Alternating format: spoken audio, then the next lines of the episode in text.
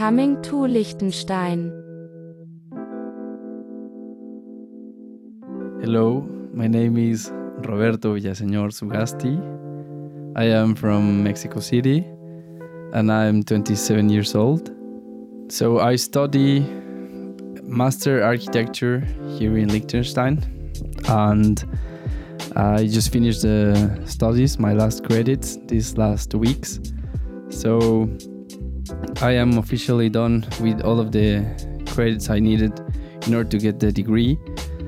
So, as you know, probably Mexico City has 23 million inhabitants, which is a cultural shock when you come to Liechtenstein. Basically, the country of Liechtenstein can fit several times inside of the area of Mexico City. So, it was quite a contrast and quite a nice experience to come here for the first time. My home university has a scholarship that they give to the best students of a studio each year.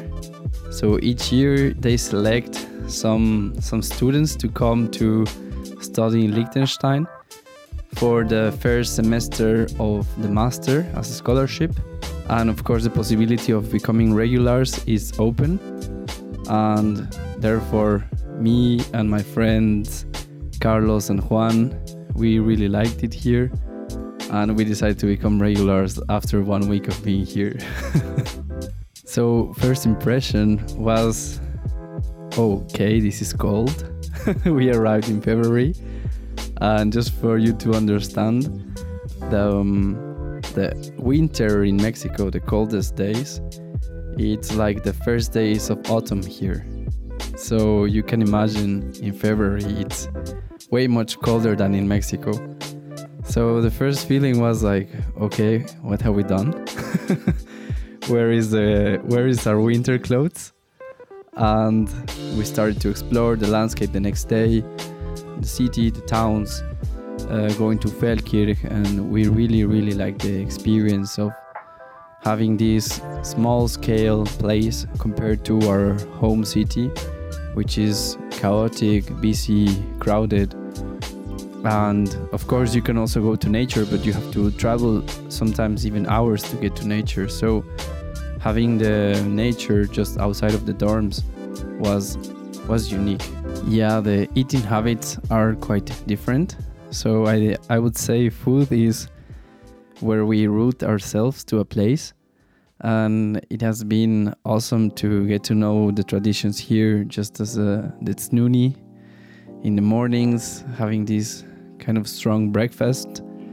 Then the lunchtime and the dinner are also different times in Mexico so we have different times for eating and for dinners. We have like breakfast then the strong dinner at midday after midday. And then we have a supper around 8 but it's a light one so our strongest meal is at around 3 p.m. So that was an interesting, an interesting comparison of how it, how it's different from here in Mexico.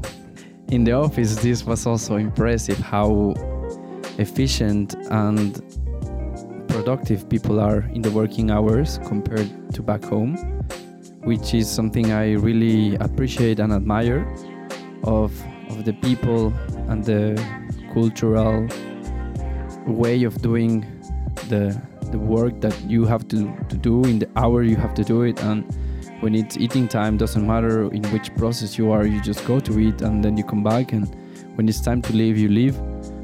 And that's something actually i really like about here.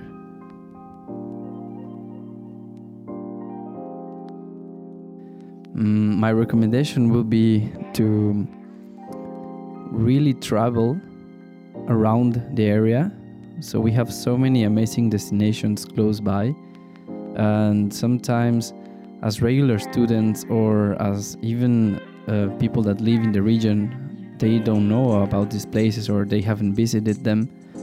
So, as a foreign person, I would recommend to explore the surroundings as much as possible because I have noticed that some people that come from farther away have more the spirit of adventurer and knowing the surroundings than the people that are regulars here, such as myself, or such as the people that have been living here for a while.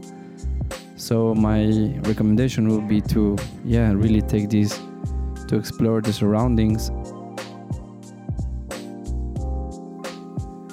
So my name is Roberto.